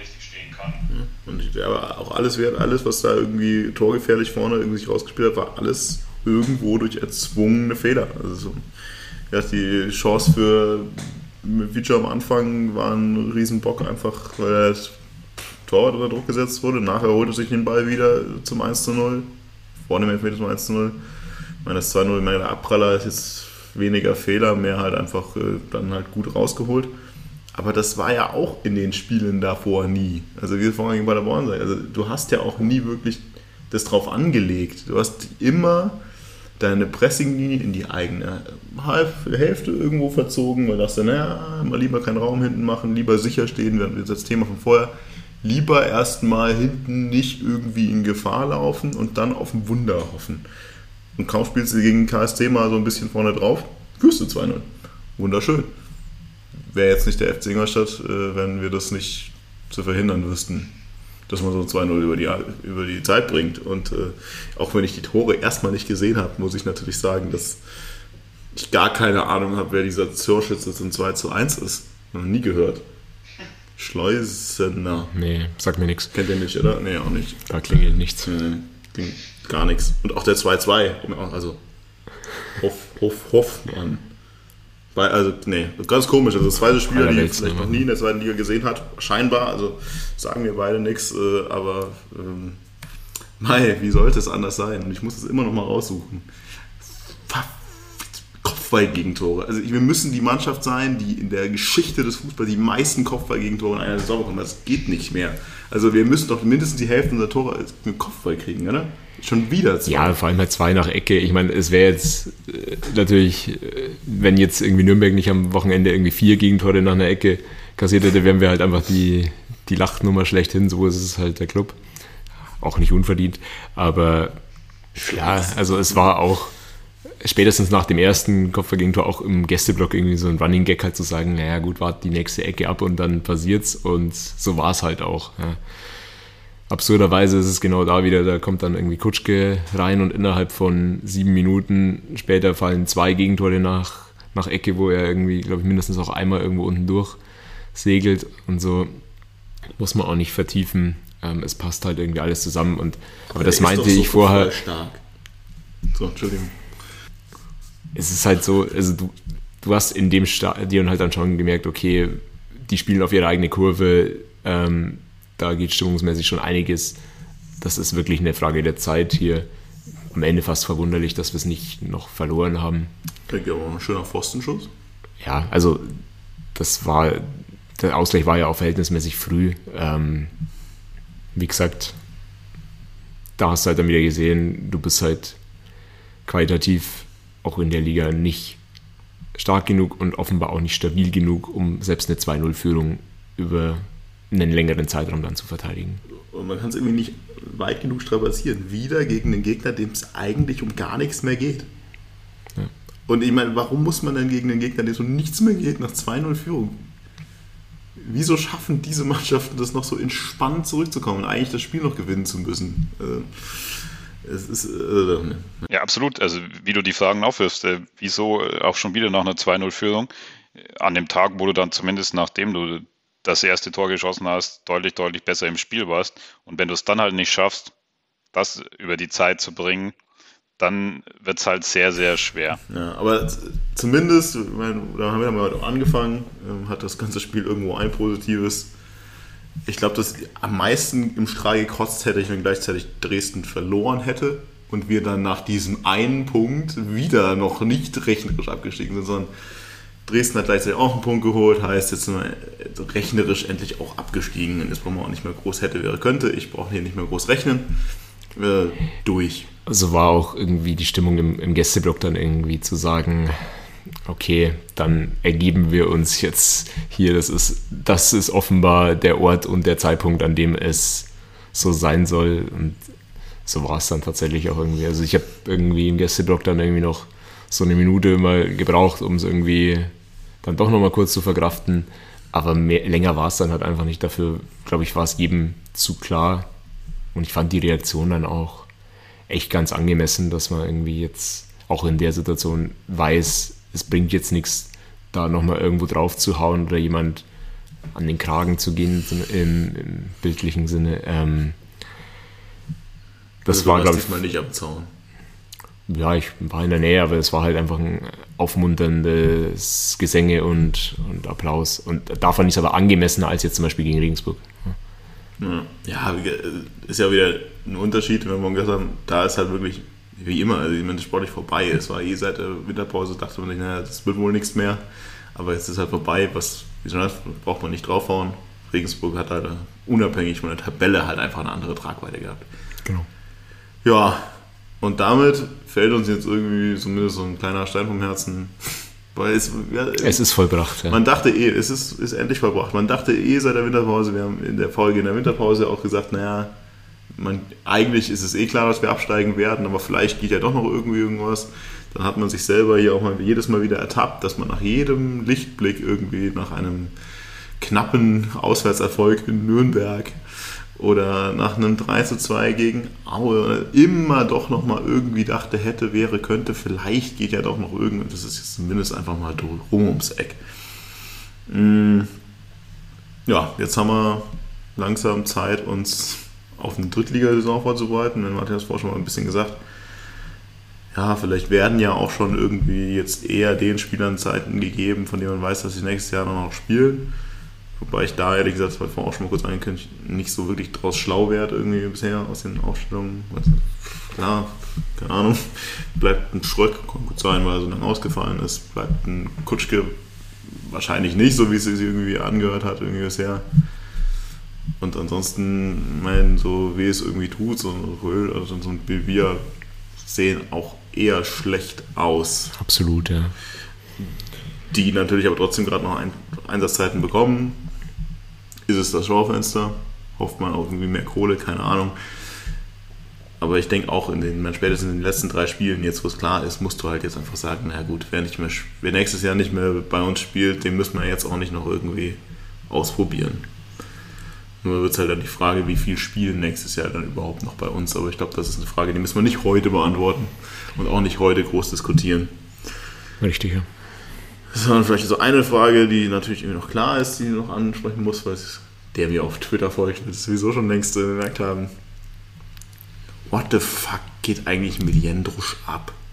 Also ich habe ich, ich hab irgendwie doch gesagt, naja, ich habe nichts gegen Jendrusch und das ist auch immer, der immer okay, als er gespielt hat, in dieser Diskussion, als dann halt Stojanovic gekommen ist und sich alle irgendwie einig sind, dass es dumm war, Buntic abzusägen. Und ich habe immer gesagt, hat, naja gut, aber Jendrosch immer, wenn er gespielt hat, war er ordentlich, hat alles gepasst.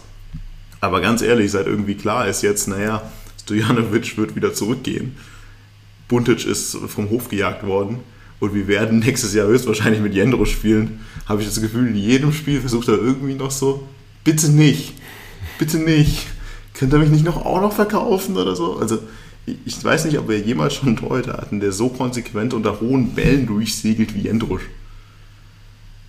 Und jemand auf der Linie, okay, und mein Buntic war auf der Linie überragend und beim Rauslaufen immer so, ja, passt schon, aber der hatte nie irgendwie so Riesenböcke drin.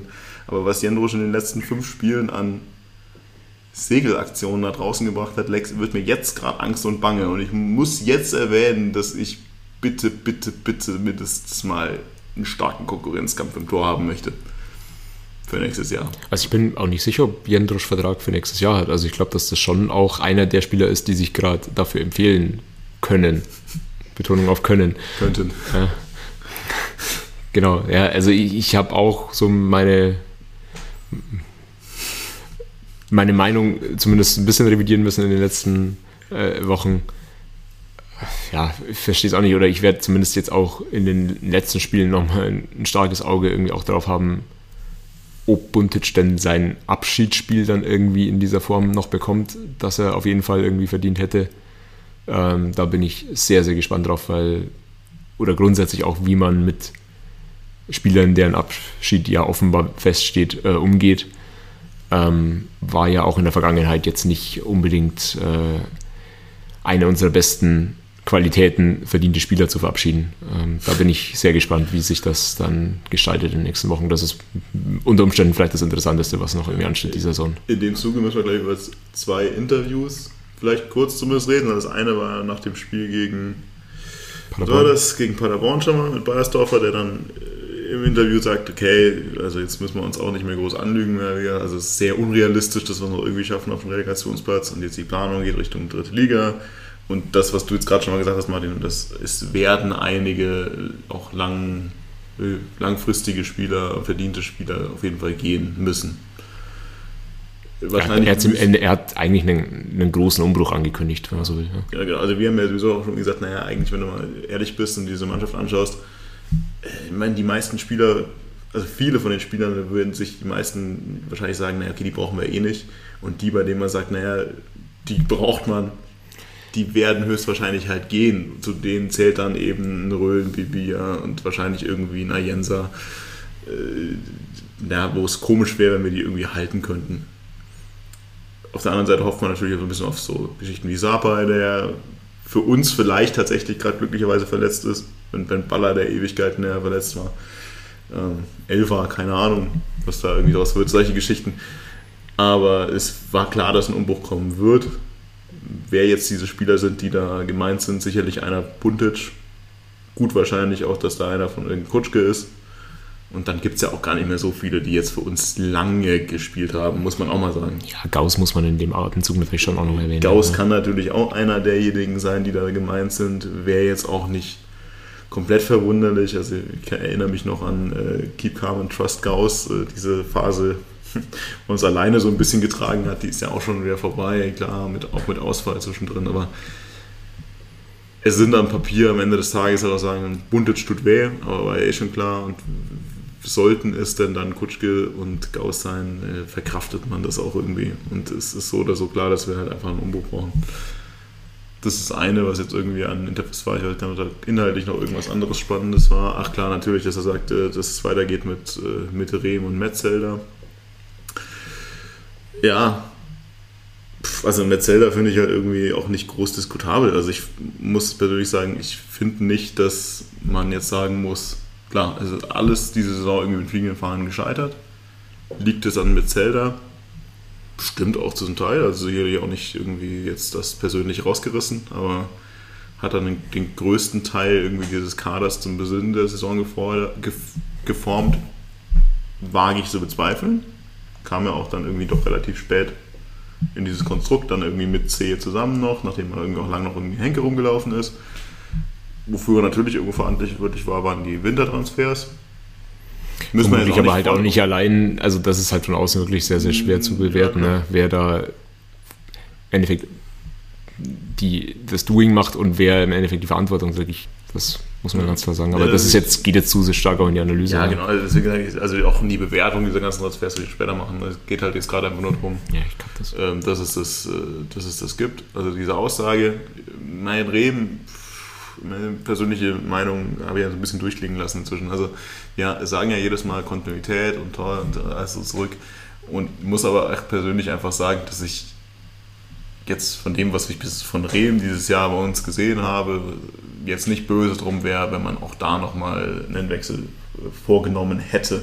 Weil ich tatsächlich irgendwie, klar, hatte die Defensive stabiler gemacht, aber für den Preis, dass halt offensiv auch ja, eigentlich nichts geht. Und dann dem angeschlossen kommt halt so ein Interview jetzt dann irgendwie auch dann so ein bisschen mit, mit Reden danach oder Aussagen von Reden danach in der Pressekonferenz ja, es ist uns irgendwie nicht gelungen, den Rückstand irgendwie stark genug zu reduzieren. Und wir sagen, also mein lieber Herr Rehm, also wenn man hier diesen Job annimmt, auch in einer beschissenen Ausgangsposition, muss das Ziel 100% Klassenhalt gewesen sein. Sonst brauche ich auch im Winter keine sechs neuen Leute holen. Sonst kann ich einfach sagen, okay, wir planen für die dritte Liga und aus ist. Dann solche Aussagen zu tätigen mit, ja, wir haben es nicht mehr geschafft, stark genug den Rückstand zu reduzieren. Nein, Scheiß die, Hin die Rückrunde war nur dezent weniger schlecht als die Hinrunde und die Hinrunde war historisch schlecht. Wenn wir nur die Rückrunde sehen, könnte man eventuell irgendwie gerade so vielleicht den Relegationsplatz schaffen, wenn man das durchgezogen hätte. Aber das füllt dann wieder die These zurück und das ist jetzt der letzte Satz, den ich dazu sagen werde, der vorhin schon gesagt hat. Alles, was Rehm gemacht hat, ist für mich zu sehr auf persönliche Statistik gespielt mich interessieren in dieser Rückrunde 1-1 und 0-0 sehe ich mehr.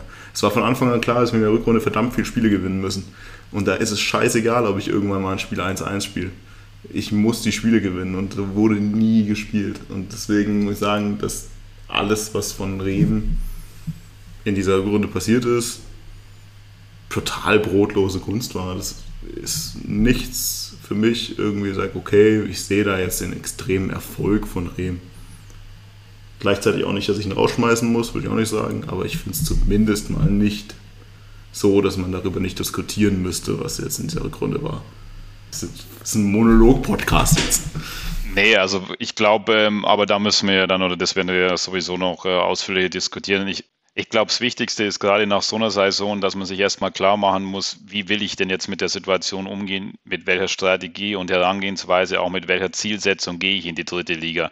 Denn äh, gerade was dann in der letzten Zeit beim FC schon ein sehr, sehr großes Problem war, diese mangelnde Kontinuität. Denn so kann ich überhaupt auch gar nichts aufbauen. Und ich glaube, dessen muss man sich erstmal bewusst machen und dann auch klar sein, wie man in die dritte Liga geht, mit welchen Spielern, mit welcher Zielsetzung und dann auch natürlich mit welcher Spielidee. Denn das war sicher auch eins der großen Probleme. Jeder Trainer hat eine eigene Spielidee, setzt auf andere Spieler. Das haben wir ja dann immer wieder auch angesprochen und gesehen. Zum Beispiel, also sinnbildlich natürlich auch äh, bei so einem Spieler wie Maxi Beister. Und das ist mit Abstand das Wichtigste. Und da bin ich dann auch gespannt, äh, wie das dann ja, gemacht wird äh, und was da in nächster Zeit kommt. Aber alles andere wird jetzt, glaube ich, auch zu weit führen. Ja, ich kann auch noch so irgendwie so ein, zwei Sätze dazu loswerden oder vielleicht endet es auch in einem Rant, keine Ahnung, mal schauen, wo das hinführt oder so. Ähm, also mich hat jetzt zum Beispiel diese Aussage, wir machen mit Rehm weiter, 0,0 überrascht. Das, das, war immer für mich klar kommuniziert und es, also, es gibt für mich keinen, keinen Grund daran, was, was zu ändern. Also das war immer genau die Kontinuität, die uns im Winter versprochen wurde. Ich wäre jetzt eher sauer, wenn man jetzt das wieder über den Haufen werfen würde. Ich gebe dir aber recht in dem, was du sagst, mit ähm, seine Kommunikation, die fand ich am Anfang eigentlich ganz okay. Also er hat mir im Auftreten am Anfang sehr gut gefallen eigentlich. Mir hat er jetzt in den letzten Wochen auch ein, zwei Mal zu oft irgendwie gesagt, dass wir es in der Hinrunde verspielt haben. Also das war dann schon ja sehr subtil zu sagen, mit, also ich bin hier nicht schuld, Freunde.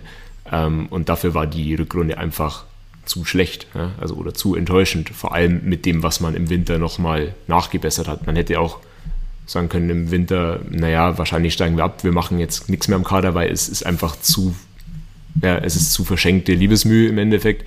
Dafür war ja schon nochmal großes Hallo äh, da im Kader. Ähm, ja, im Endeffekt hat jetzt halt Sandhausen die Rückrunde gespielt, die wir eigentlich spielen wollten. Na, herzlichen Glückwunsch da.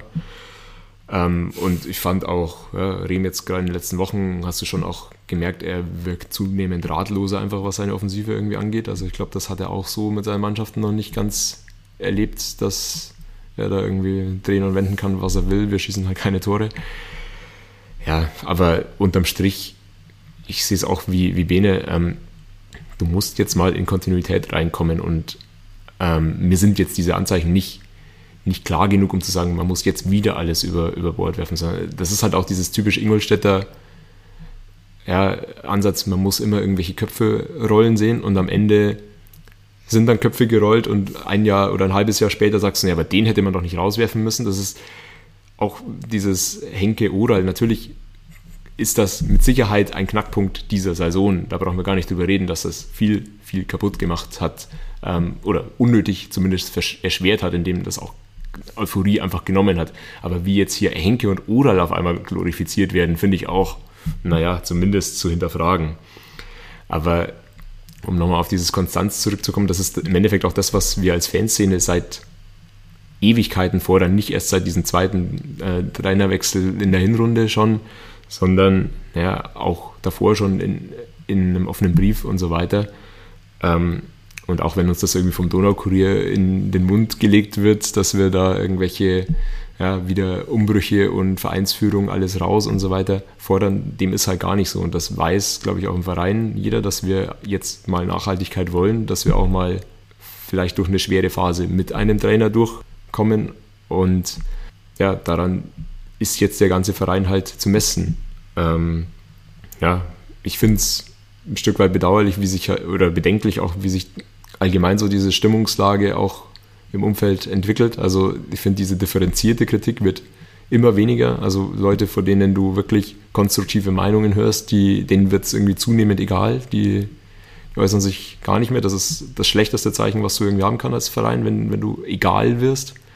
Und trotzdem ist halt ja irgendwie, gerade im Internet oder was dann in Facebook, Foren, Schanzer-Forum auch halbwegs differenziert zum Teil noch und das muss auch manchmal was heißen, aber Facebook kann man sich, finde ich, nicht mehr durchlesen. Also wirklich, da wird alles in einen Topf geworfen und drin rumgerührt und ähm, alles vertauscht, also ohne Hintergründe zu kennen und, und auch Strukturen des Vereins. Da ist der GmbH und die EV, der EV das gleiche und dann ist am Ende plötzlich die Fanszene am Abstieg irgendwie schuld, nur weil Gruppen, die ja, ohne dafür Geld zu kriegen oder Stimmungsdienstleister zu sein, ähm, von sich sagen, sie können halt unter 2G und Maskenpflicht keine Stimmung als Gruppe koordinieren. Ich glaube, äh, in Facebook-Pöbeleien äh, darf man nicht zu viel reininterpretieren. Ich darf meinen Twitter-Account auch nicht lesen. Ja, nein, ich, ich, glaub, ich, weiß, ich weiß, was du meinst, aber ich glaube, dieses sich da irgendwie aktiv sich irgendwer entscheiden, weil es ist dasselbe Gelaber wie immer. Also, man, wie ich auch gerne immer unkonstruktiv irgendwie mal zwischendurch irgendwas rumpöbel. Jetzt halt einfach genug, die einfach irgendwie meinen, ihre Meinung ist sehr wichtig und äh, sie wissen irgendwie ganz viele Sachen und da weiß man dann plötzlich über äh, organisiertes Fanszenen sehr, sehr viel und wenn man halt da irgendwie sich mal irgendwie gesagt hat, naja, finde ich scheiße, dann schafft, findet man immer einen Weg da zu sagen, naja, wenn es da so eine Scheiße, wenn es nicht da so eine Scheiße und eigentlich sind es immer eine Scheiße. Ähm, ja, ich meine, die Stimmung ist kacke. Sowieso ist klar. Ich meine, also dass die Stimmung momentan nicht gut ist, ist jetzt auch kein Wunder. Wie toxisch sie irgendwie ist, ist was anderes, aber der Punkt, den du vorhin angesprochen hast, den finde ich einfach so wichtig, mit dem sehr viele Leute, die sich sehr mit dem Verein lange identifiziert haben, sagen halt immer mehr, ja, gut, keine Ahnung, passt schon. Ja. Da haben wir auch oft genug darüber diskutiert, dass man halt irgendwie inzwischen nicht mehr so wirklich weiß, hey, wann ist eigentlich das Spiel, keine Ahnung. Und das hat natürlich auch mit den Geisterspielen zusammengehangen. Hing mit den äh, Restriktionen irgendwie zusammen, mit äh, Maskenpflicht und Co., dass man also ein bisschen abgestumpft ist, weil die Emotion halt irgendwie so aus dem Stadion so ein bisschen rausgeht. Aber es macht es natürlich nicht äh, so einfach für nächstes Jahr. Meine, ich weiß noch, als wir letztes Mal in die dritte Liga abgestiegen sind, dann war dann plötzlich zumindest relativ viel Euphorie nach ein paar Spieltagen da, weil unsere Aufstellungen so geil waren, irgendwie mit vielen Jugendspielern etc. Und wir, oh cool, super, da geht wieder irgendwas. Aber ich glaube, das ist was, was man jetzt irgendwie mit der. Zum einen tatsächlich mit den letzten Spielen mit Abschied von wichtigen Spielern nochmal zeigen muss, dass da irgendwie die Identifikation übrig ist, wenn man das wieder schafft. Äh, seine Spieler einfach äh, still und heimlich gehen zu lassen, wie, was war das damals, Hartmann, Lex, die dann einfach von einem bald nicht mehr da waren oder nicht mehr gespielt haben in den letzten Heimspielen, ähm, dann tut man dem ganzen Identifikation sicherlich noch mehr weh. Ja, aber du sprichst was Richtiges an, also dass die, die Voraussetzungen des Abstiegs nicht vergleichbar sind mit dem vor zwei Jahren. Ähm, das ist komplett anders. Es war damals auch viel, viel, viel verbrannte Erde, aber man hat es viel mehr, glaube ich, als Chance begriffen. Jetzt ist es tatsächlich so, dass man erst wieder ja, die Leute zurückgewinnen muss ähm, und überzeugen muss, dass, ja, dass das richtige Personal da ist, um die richtigen Entscheidungen zu treffen und diesen Umbruch richtig zu gestalten. Ja. Also ob man, also ob man jetzt den, äh, da mit Vorschuss irgendwie sagt, ich vertraue den Leuten und die schaffen das oder eben sich erstmal zurücklehnen und sagt, ich bin skeptisch, wie auch immer. Aber es ist auch klar, dass ja, man möglichst viele davon äh, überzeugen muss. Ansonsten wird es schwierig ich, mit dem Verein. so zwei Sachen. Da war weniger verbrannte Erde. Ich finde, also damals musstest du ja auch einfach, wenn dann kam der, der Brief der, der Fanszene mit äh, Kontinuität und auf Jugendspieler noch eigene Mannschaft setzen. Das kam ja damals auch in dem, in dem Abstieg in die dritte Liga und auch da hieß es ja viel Neues zu beweisen, was ich tatsächlich schwierig finde, auch wenn ich es vorgesagt habe, ich hätte mir nicht böse drum, Bremen nicht mitzunehmen. Alle deine Punkte mitgenommen und äh, verstehe ich total. Aber es ist natürlich so, dass du das diese Saison halt so dermaßen eingerissen hast was du damals versucht hast. Also okay, wir gehen in die Liga, wir haben eine neue Ausrichtung, wir, haben euch, wir hören euch, wir wissen, was ihr wollt und wir versuchen das jetzt mit unserem Weg. Dann hast du dieses Jahr versucht, diesen Weg extrem stark zu gehen und hast es komplett eingerissen. Und sicherlich ist das was, was sehr viele, sehr viel Vertrauen nimmt. Absolut. In, ja. in die Führung. Und dann ist natürlich ein Bayersdorfer, der jetzt neu ist, wo man sagen muss, naja, dass der muss sich halt natürlich erstmal, und da ist ein weiter Weg zu beweisen, dass der zu diesem Verein passt. Das ist für mich ja von Anfang an gesagt, naja gut, verdienter Mann, hat viel gezeigt, aber ob der wirklich zum FC Ingolstadt passt, ist ein ganz anderes Blatt und das muss jetzt eben bewiesen werden. Und der zweite Punkt, mit dem deswegen Vertrauen in Bayersdorfer, sportlich bestimmt, passt er zum FC Ingolstadt, da muss er noch viel zeigen. Mein persönliches Vertrauen in Rehm ist, äh, also wenn du neu kommst, hast du keinen Kredit und für mich ist er neu gekommen ohne Kredit und hat schon echt viel wieder auch vergammelt in dieser Rückrunde. Heißt, für mich startet der erstmal im Minus, was insgesamt für alle Beteiligten ein weiter Weg wird nächstes Jahr.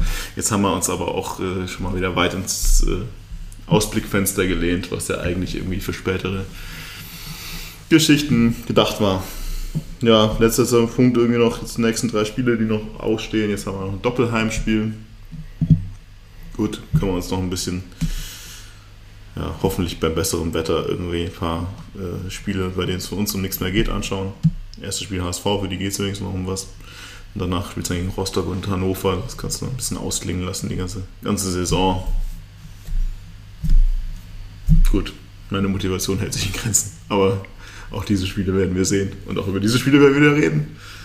Haben wir noch irgendwas? Wenn du nicht einschläfst, dann schon, ne? Falls ich nicht einschlafe. Vielleicht eins, eins möchte ich dann schon nochmal irgendwie äh, erwähnen. Äh, letztes Mal hast du dich ja schon sehr kritisch über die Spielweise unserer U21 geäußert. Wie ist denn das inzwischen so, dein, deine Sichtweise? Hat sich das geändert durch die Spiele danach. Nee, ich fühle mich da auf jeden Fall bestätigt, äh, nachdem sie jetzt auch am Wochenende 1 zu 0 in Wasserburg verloren haben. Ähm, ich sehe da keinen Grund, äh, da meine Meinung zu revidieren. Sehr gut, sehr gut. Und diese, diese ganzen Ausrutscher, hohen Siege davor, die lassen wir da. Nein, äh, wir freuen uns natürlich sehr darüber, dass äh, Martins Kritik so gefruchtet hat. Ja, also natürlich muss man da äh, positiv erwähnen, dass da wohl der ein oder andere Kantersieg dabei war, ähm, über den ich mich wohl auch äh, ordentlich gefreut habe. Ja. Bene, nachdem du die letzten 20 Minuten nicht mehr mitreden durftest, möchtest du auch noch irgendwas sagen? Nee, ich glaube, äh, nach so ausführlichen Analysen, Emotionen, Rents etc., da kann ich nur noch schwer Sinnvolles hinzufügen. Gut, dann haben wir jetzt noch Spaß bei den nächsten drei Spielen. Danach hören wir uns auf jeden Fall nochmal zu ich werde das jetzt hier, hier mit äh, veröffentlichen, nachdem wir letztes Mal, ihr werdet euch erinnern, letztes Jahr haben wir keine Saisonrückblick gemacht, weil irgendwie die Gesamtmotivation nach der Saison irgendwie sehr überschaubar war. Aber hiermit, das war eine Saison, in der wir aufgestiegen sind. Das sagt auch alles über unsere Agenda aus. Aber ja, gut. Hiermit loggen wir das ein. Wir werden auf jeden Fall nochmal eine Saisonrückblicksfolge machen. Wann wir das machen, wahrscheinlich am besten, nachdem alle Relegationen durch sind und irgendwie klar ist, wie das Teilnehmerfeld der nächsten dritten Liga aussieht. Ähm, aber wir hören uns diesmal nochmal. Ja. Wenn ihr das so sagt, ja. ja. Ich bräuchte keinen Rückblick, aber gut. Äh, notfalls mache ich das allein mit Moritz. Grüße. Ähm, ja. Dann sind wir soweit. Offenbar. Ja. Schanzer, äh, genießt es jetzt endlich mal äh, Sicherheit zu haben, wie die nächste Saison aussieht. Und dann hören wir uns zum Abschluss Rand. Bis dahin eine wunderschöne Zeit. Servus. Servus. Servus.